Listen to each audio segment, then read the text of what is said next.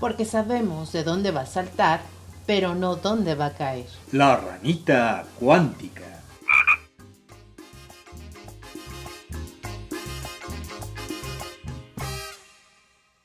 Batracios del mundo, sean todos ustedes bienvenidos a esta penúltima edición de la primera temporada de La Ranita Cuántica. En esta ocasión vamos a tratar un asunto que atañe de vez en cuando y a veces nunca, por miedo quizá. ¿Será cierto que morimos una sola vez o morimos varias veces? Dulce nos aclarará algo al respecto. Por mi parte, la duda es ¿Será el orden lo único útil que tenemos o el caos tendrá algo que ver para que ese orden lo sea? En resumen, trataremos al caos como la ausencia del orden o como producto del azar. Sin más, vamos para allá. Estaba recordando la película de Benjamin Button y nunca la había entendido. Siempre pensaba que la película de, de Benjamin Button, al igual que la de Wu pero ahorita no voy a hablar de la de Wu ambas hablaban sobre el tiempo y decía, bueno, el fenómeno de la película es que nace siendo un anciano pero en el cuerpo de un bebé y luego muere siendo un bebé teniendo la edad de un anciano. Pero justo a la mitad de la película, que además es una película que dura como tres horas, te explica exactamente lo que es la teoría del caos. Me costó un montón de trabajo entender qué era la teoría del caos y básicamente es la modificación de la parte inicial de todos los elementos que conforman algo son inicialmente modificados o son diferentes y eso hace que cambie totalmente el orden y la trayectoria y también además de la trayectoria o por obvias razones también cambia el desenlace o el lugar a donde llega lo que tenga que llegar. Entonces en la película de Benjamin Button hay una película donde Daisy, la bailarina, y los que no la han visto pues vayan a verla y los que ya la vieron me siguen. Está en un ensayo y todo sucede bien en su ensayo, después ella se va a las regaderas, se da un baño, se cambia, pero tarda en bajar y tarda en salir del lugar en donde ensayaba ballet. Para explicar esto, Benjamin Button cuando llega al hospital a verla porque ella sufrió un accidente, comienza a relatar todos los elementos que fueron diferentes ese día. Eh, la mujer que tardó en, en salir perdió el taxi porque contestó el teléfono y olvidó su abrigo. El taxista paró a tomarse un café. La chica que tenía que entregarle un paquete a, la primera persona que mencioné, a la que olvidó el abrigo, eh, rompe con su novio, entonces no duerme bien, llega y no hace su trabajo y todo se va retrasando. Yo cuando veía la película decía, es que todo se va retrasando, pero no, realmente las cosas que iguales, ese día no fueron iguales. Para todos los elementos que comenzaban ese día, en ese cuadrante tal vez de esa ciudad. La chica que rompe con su novio, la señora que olvida su abrigo, el taxista que toma el café, esas actividades fueron extraordinarias. Era algo que no sucedía cotidianamente y alteró todo el orden, generó caos, pero generó un caos que obviamente no íbamos a poder controlar nadie, en este caso Daisy la bailarina, al salir, como este taxista llevaba digamos cierto retraso con estos elementos que ya mencioné, lo que sucede es que va tan distraído y atropella a Daisy y le trunca para siempre su carrera de bailarina. Entonces, el caos que yo puedo tolerar realmente mi vida, entonces mi vida es caótica todo el tiempo. ¿Cómo yo sabría que estoy alterando el orden y me pasa mucho, no sé si a ustedes les pasa, cuando comenzamos a ordenar una habitación y decimos, ah, hoy voy a ordenar la habitación, tenemos ciertos objetivos, generamos caos y empezamos a hacer una limpieza profunda, una depuración profunda, cuando cambiamos los elementos iniciales, cuando alteramos los elementos iniciales y luego terminamos con todo en la cama, nos dan las 11 de la noche, ya estamos súper cansados, sentimos que no avanzamos y justo lo que hicimos fue hacer algo diferente en el inicio. Tal vez no se hubiera generado caos en este ejemplo y en el otro, el de la película, si todos hubieran hecho las cosas como cotidianamente las hicieron y Daisy hubiera librado bien el taxi y no hubiera truncado su carrera y en el caso de los que a veces hacemos limpieza profunda en casa no terminaríamos odiando la actividad o tan saturados o tan sin saber qué hacer al final, ¿no? Entonces la teoría del caos está en nuestra vida. De nosotros va a depender el grado, el nivel de caos con el que queremos lidiar y sobre todo con el que podamos lidiar. Sí podemos estar entonces súper atentos a estos elementos. Inicialmente, ¿qué voy a modificar? Inicialmente, ¿qué elemento estoy poniendo distinto al que pongo las otras veces o la mayoría de las veces o cotidianamente? Es decir, que claro que va a provocar un cambio si yo en lugar de tallarme primero el cabello, hago primero la limpieza del cuerpo. Va a generar una alteración en mis actividades y tal vez pueda ser hasta como la canción esa de Armando Manzanero, ¿no? De será que hoy con el pie izquierdo fue que yo me levanté. Y entonces todo nos empieza a salir diferente porque ese caos no lo reconocemos, no lo podemos controlar y mucho menos vamos a saber la trayectoria final de todos estos elementos.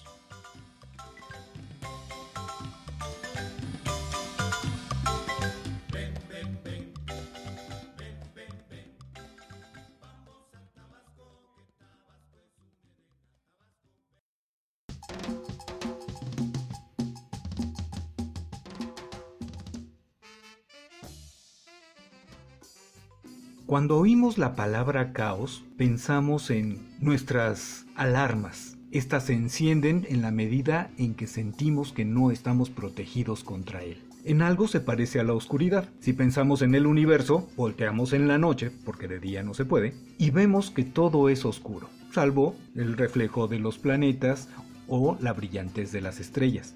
Y allí nos damos cuenta de que el fenómeno no es la oscuridad, sino la luz. El orden es entonces eso, una luz, un fenómeno que va a estar en contraparte del caos, porque el caos es el universo mismo. Si pudiéramos salir al exterior y ver cómo se está moviendo el universo, nosotros seríamos la única parte quieta y el universo estaría en constante movimiento. Y miren que no se mueve lento, se mueve a unas velocidades impresionantes. Entonces nos hemos hecho un constructo, el orden. ¿Por qué nos sirve a nosotros el orden? Es algo que podemos manejar. Vamos clasificando, vamos ordenando, vamos a poner las cosas donde se supone deben estar. Ya lo decían los viejos, cada cosa en su lugar y un lugar para cada cosa. Por supuesto que esto nos sirve porque podemos optimizar nuestras actividades. Sin embargo, cuando nos encontramos ante algo que no podemos controlar, lo calificamos de caótico sí crea angustia, sí crea cierto malestar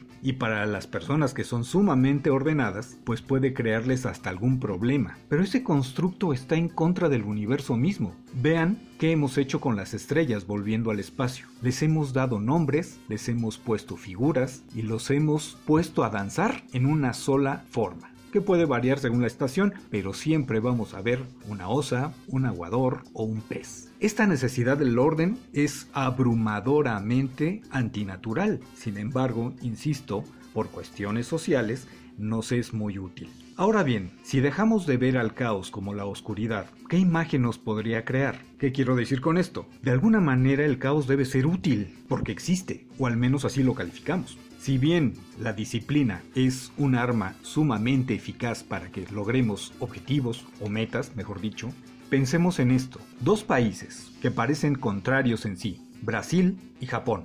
El primero, fiestero como el solo, y el segundo, disciplinado a más no poder. ¿Y cuántas copas del mundo tiene uno y cuántas copas del mundo en fútbol tiene el otro? No quiero decir que la disciplina no sea útil o no sea deseable, por supuesto que lo es, pero si le damos una oportunidad al caos, quizá nos encontremos con una sorpresa muy agradable.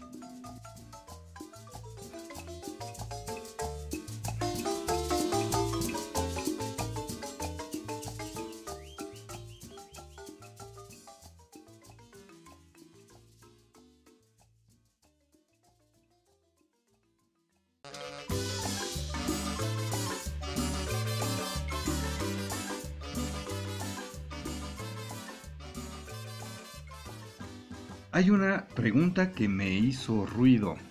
en tu intervención y estoy de acuerdo en cuanto a la idea general. Creo que podríamos aclararla un poquito más. ¿Cuánto caos tolerar. Pero antes de eso, yo trataba de partir del orden. No sé si logré dar una idea clara, pero ¿a qué llamamos orden? Mi idea principal o primaria sería que el orden, aparte de ser una invención nuestra, es algo con lo cual estamos cómodos. ¿Qué te parece? El, orden no estaría primero marcado por la biología. Es decir, no podemos caminar y hablar y articular y hacer cosas de motricidad fina cuando somos unos bebés de tres meses. Tenemos tenemos que ir viviendo este proceso. Entonces el orden sí estaría sujeto un tanto a la parte biológica, al, al clima, a la rotación del sol.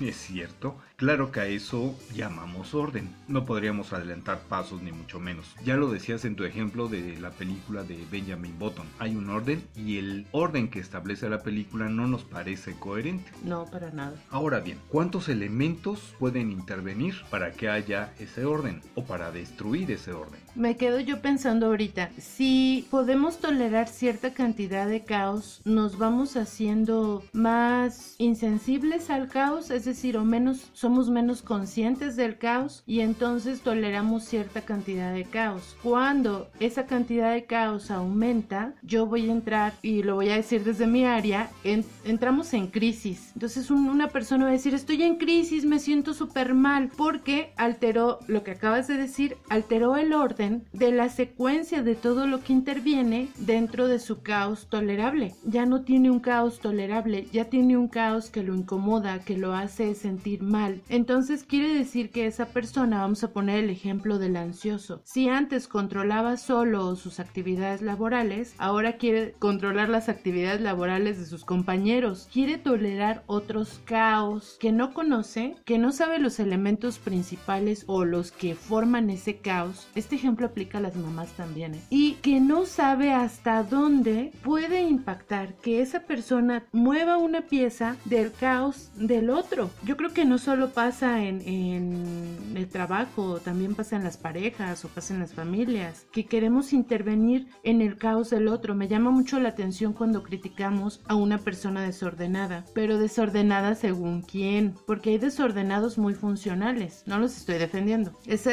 desordenado tiene dentro de todo su desorden, que así lo vemos, su caos en orden, su caos funcional. Lo podemos criticar, pero sabe exactamente dónde están las cosas cuando las necesita. Es un caos visual que no podemos concebir como orden. Entonces, ahorita que lo, lo mencionabas tú y, y con tu pregunta, me surge otra. El caos y el orden son como hermanos siameses, ¿correcto? ¿O cómo lo percibes tú? A eso Vuelvo a mis tableros de ajedrez imaginarios y cada vez que hay un movimiento de una pieza, algo se desordena, aunque hay un orden en ese movimiento. ¿Qué quiero decir?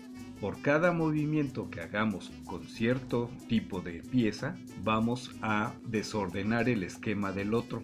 Y ese otro va a mover para hacer un desorden en el mío y es una lucha de desórdenes que van ordenándose conforme van moviéndose las piezas. Es un orden-desorden que vamos a anteponer o a contraponer, mejor dicho, en un juego en contra del otro. A ver si lo entendí porque ya está activado aquí mi déficit de atención con hiperactividad. Tengo mi tablero porque yo ya sé jugar ajedrez, digo, no soy la más pro, pero estoy en ese proceso de ser alguien muy digno con quien jugar ajedrez. Muevo una pieza en el ajedrez y el orden es, o el orden serían las reglas que hay para jugar ajedrez. ¿Hasta aquí voy bien? Muy bien. Pero la estrategia sería la teoría del caos. Es decir, la estrategia sería estos elementos que tienen una trayectoria pero que no sé a dónde van a llegar. O por lo menos el que está viendo el juego el contrincante o mi contrincante no va no tiene que saber a dónde va a llegar porque si no pues me va a ganar. Entonces en un tablero de ajedrez tendríamos el orden con todas las reglas con todas las jugadas con todo lo que ya está escrito y el caos sería la estrategia del jugador. ¿Es correcto? Sí, muy muy correcto. Además porque se pueden anticipar jugadas, pero no saber exactamente cuál va a escoger. Ahora aquí, para cerrar la ecuación de la teoría del caos en el tablero de ajedrez, tú como jugador de más tiempo y también pro, porque hay que reconocer lo que es, ¿cómo serían estos elementos? Tú no juegas de la misma manera siempre, porque el del otro lado siempre va a proponer una estrategia diferente. Entonces, claro que está presente la teoría del caos, porque siempre tienes que aplicar nueva estrategia, vaya. ¿Cómo controlas en ese tablero tú como jugador el caos con el que vas a lidiar en una partida? Pues esa es la intención, obligar al jugador a que se mueva conforme a mí me convenga, pero no voy a lograrlo en la medida en que el otro oponga una idea semejante. El caos está allí, en el juego, en el cómo se están contraponiendo dos diferentes órdenes, pero en un desorden total. Estoy a punto de hacerme bolas también. No, está muy bien explicado. ¿Te ha pasado que, mm, bueno, todos o la mayoría, creo que vivimos esta escena en algún momento, que te levantas un día y no hay gas y el boiler pues está apagado, te toca bañarte con agua fría, además vas tarde porque la alarma no sonó, porque en la noche se fue la luz y bueno, empiezan estos elementos, estas variantes que no son cotidianas. De hecho no es por publicidad, pero hay un cuento en el libro de Roberto que relata justo esto y, y ya me salió la parte también de, de mercader, qué horror. Pero bueno, si les interesa el libro de Roberto, ahí me dejan el comentario y yo con todo gusto se los hago llegar. Y además que estoy en mes cumpleañero y hasta el envío gratis, es más, va por mi cuenta. Me quedo pensando que todos estos elementos que se salieron de lo cotidiano te llevan a un lugar. En el caso del cuento de tu libro, te lleva a una cita que era el siguiente día. Y así nos puede pasar. Mi pregunta aquí es, alteré mi orden y ¿por qué luego siento o yo codifico como ser humano que es un mal día, que es un día de mala suerte, que es un día negativo, es, o sea, fue un mal momento, pero es como dicen, bueno, fue un mal momento, no una mala vida o no una mala semana, no generalices, ¿no? ¿Por qué pensamos esto? Pues porque hay una pérdida. En el ejemplo del cuento, la pérdida se da en el tiempo, porque se invirtió en un momento que no debía ser. Si hubiera sido al contrario, haber llegado 24 horas después, hubiera perdido más que el tiempo hubiera perdido la cita, hubiera perdido la oportunidad eh, de conocer a alguien más o hubiera perdido, no sé, un negocio. Pero siempre hay una pérdida. Vuelvo al tablero, cada movimiento implica un riesgo. Un riesgo y una pérdida en la jugada. Si no anticipas el mover tus piezas adecuadamente, vas a perder un movimiento, por así decirlo. En lugar de llevar 10, a lo mejor vas a llevar 9 en la estrategia. Quienes jueguen ajedrez lo podrán explicar mucho mejor que yo. Sí, si estás en torneo y estás por jugadas, ya perdiste una jugada si no la aplicas bien. Así es. Y si te dejas llevar por la otra estrategia, no tuviste tu jugada, te quitaron una jugada. Esto es un poco confuso, pero sí funciona así. Sí, y lo que mencionábamos alguna vez, ¿no? las oportunidades no se pierden, sino que las aprovecha otro. Claro, las toma alguien más. Entonces se aplicaría decir que si morimos, a lo mejor es muy un pensamiento muy tibetano, pero si vamos muriendo minuto a minuto o situación a situación, no somos los mismos que hace dos horas. No. Eso ya murió. Tal vez quedó lo mejor de ese momento. Y hace dos horas no sabíamos a dónde íbamos a llegar con el caos que estábamos pisando, ¿no? O lo voy a poner así como, o transitando. O generando. O generando. En el efecto mariposa hablaba de las cinco personas que verás en el cielo. ¿Y cuánto de mi caos afecta a los demás? En la película de Benjamin Button, y lo decía en mi intervención personal, veo que el caos de tres personas le afectan toda la carrera de bailarina a Daisy. Y yo la verdad voy a, voy a tirar un poquito de odio porque cuando yo vi la primera vez la película dije, ay pues Daisy, qué imprudente. Es una calle transitada, o sea, la verdad que me salió el pensamiento de adulto mayor, ¿no? De qué imprudente eres. Te hubieras fijado, estás en la calle y no hubieras hecho tu bailecito ridículo, ¿no? La verdad que sí lo llegué a pensar así. Pero ahora que ya me retracto un poco, ahora que ya me explicó la teoría del caos, hasta hasta dónde mi caos le afecta a otros. Gráficamente lo podemos ver cuando una gota cae en un charco de agua. Podemos verlo claramente Cae la gota y empiezan las onditas a crecer ante nuestros ojos. No es otra cosa que desplazarse en el espacio que tienen a la mano. ¿Cómo se llamaba lanzar la piedra? ¿Zapito? ¿Cómo era? Zapito. Zapito, ¿no? Justo. Pero ¿qué tal si al mismo tiempo o en tiempos de diferencia muy cortitos caen tres gotas. No, es, es justo la, la figura que está en los libros y en el algoritmo de la teoría del caos. Es esta onda, pero como torcida, como... Y cómo van chocando. Y cómo vemos que una onda parece comerse a la otra. Oye, que no llega a su fin y que no, toca el otro extremo. O sea, realmente se queda como en el centro, pero no. Exactamente. Entonces, esto que vemos como caótico va a graficar un poco el cómo es que influimos en la vida de los demás. A veces no podemos ver qué tanto, o la mayor parte de las veces no lo vemos, pero otras sí podemos ver el alcance de nuestras acciones o de nuestras palabras. Aquí nada tiene que ver con mis decisiones, ¿cierto? Bueno, claro, yo tengo unos hábitos, estoy tomando, bueno, pero es que tampoco estamos conscientes todo el tiempo de las decisiones. Creo que muchas de las cosas las hacemos en automático. Y mi duda es que mi caos impacta a las personas. Me parece ahora bien ridículo un comercial de Telcel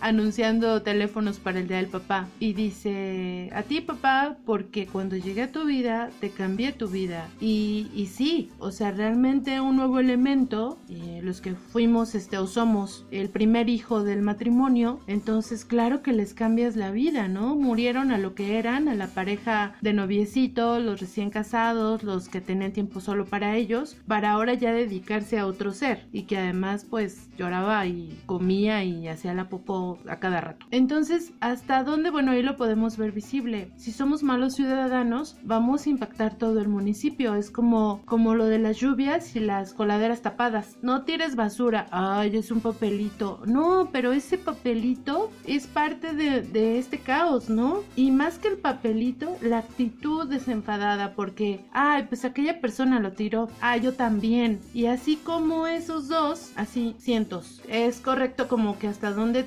impactaría el caos. Sí, y alguna vez también la misma publicidad se encargó de decirlo. Un papelito se va a juntar con otro y con otros y con otros de manera exponencial. Las coladeras no se tapan por un papelito sino por la cantidad inmensa de papelitos que lanzamos a la calle. Y como esos papelitos lanzamos palabras, como esos papelitos lanzamos acciones. Y si cada uno de nosotros pudiéramos ver el efecto, no, seguramente nos estaríamos aterrados. Sí, eh, sería impresionante la cantidad, por ejemplo, si fueran colores nuestras palabras, la cantidad de colores entremezclados. Ya no veríamos amarillos o rojos o azules. No, andaríamos hechos un graffiti. O peor, lo veríamos todo negro. ¿Tienes algún ejemplo donde el caos de los demás te haya impactado directamente? O sea, que, que lo tengas tan consciente que digas, oye, es que si hubieran hecho esto. No en una acción, pero en una acción repetitiva, sí, que parece muy simple. Que no sea la política. Eh, no, no, es algo mucho más simple. Cada vez que he dependido de alguien para trasladarme a algún lugar, llego tarde. Es mejor depender de tus pies. Pareciera, pero un ejemplo claro fue hoy. Sentí que se me hizo tarde, no cumplí con mi idea de irme en camión y tuve que irme en taxi. Llegué a tiempo, dependí de mí, pero mi retraso en mi mente me obligó a realizar otra acción. Allí estuvo el caos a cambiar las características iniciales. Y fue caótico porque seguramente tuviste que invertir más, además la atención, y luego llegar frustrado y, y sí me ha pasado que llegas y dices, ay, yo llegué muy temprano, o que las otras personas lleguen tarde. Bueno, que hoy no fue tu caso, pero porque llegué puntual. claro. Entonces, reitero la pregunta no porque no quede clara la respuesta o no porque no se vaya a entender nunca en la vida el caos, sino porque creo que es algo que debemos preguntarnos casi todos los días. ¿Cuánto vamos a tolerar? Porque podría ser un cuestionamiento individual. Creo que yo puedo acercarme un poco a tu respuesta, para darte una respuesta, mejor dicho, de tu pregunta inicial. El caos que yo voy a tolerar realmente no es algo que tenga consciente y la mayoría de las personas no hacen caso a dos alertas. Tenemos una alerta biológica y tenemos esta alerta de la mente. Si quieren póngale psicológica, de la psique, como lo deseen. Y nos alerta con una incomodidad cuando hablamos, por ejemplo, de intuición, también es una alerta que está en conjunto con lo que percibimos físicamente y con lo que tenemos en la cabeza, ¿no? Con las señales que da nuestro cerebro. Entonces nos hacemos sordos y ciegos a estas situaciones y vamos avanzando a un orden de caos mayor. Digamos que cuando este caos se presenta y que ya no es tolerable, tenemos una incomodidad 1. Pero si yo en mi vida viví con un nivel de incomodidad o toleré un nivel de incomodidad 5,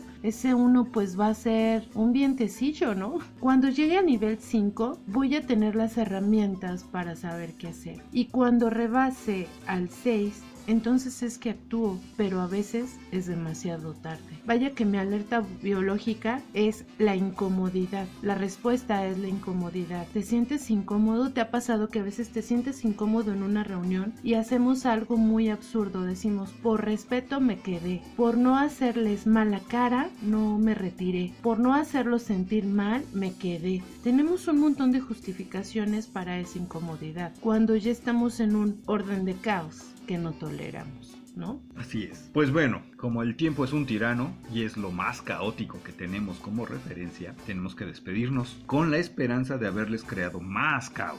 Sí, por supuesto. Y también tómense el tiempo después de escuchar el podcast de ver Benjamin Button la verdad que son tres horas que vale la pena invertir. Está palomera la película, pero tiene ahí unos toques de buenas teorías y sobre todo esta que abordamos hoy, que fue la teoría del caos. Pues bien, Batracios, nos vemos en la próxima emisión. Adiós. Adiós.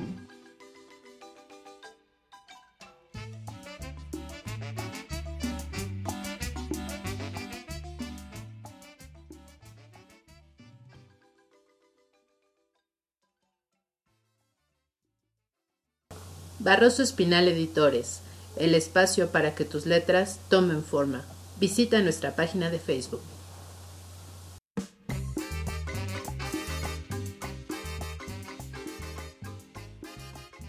Porque sabemos de dónde va a saltar, pero no dónde va a caer. La ranita cuántica.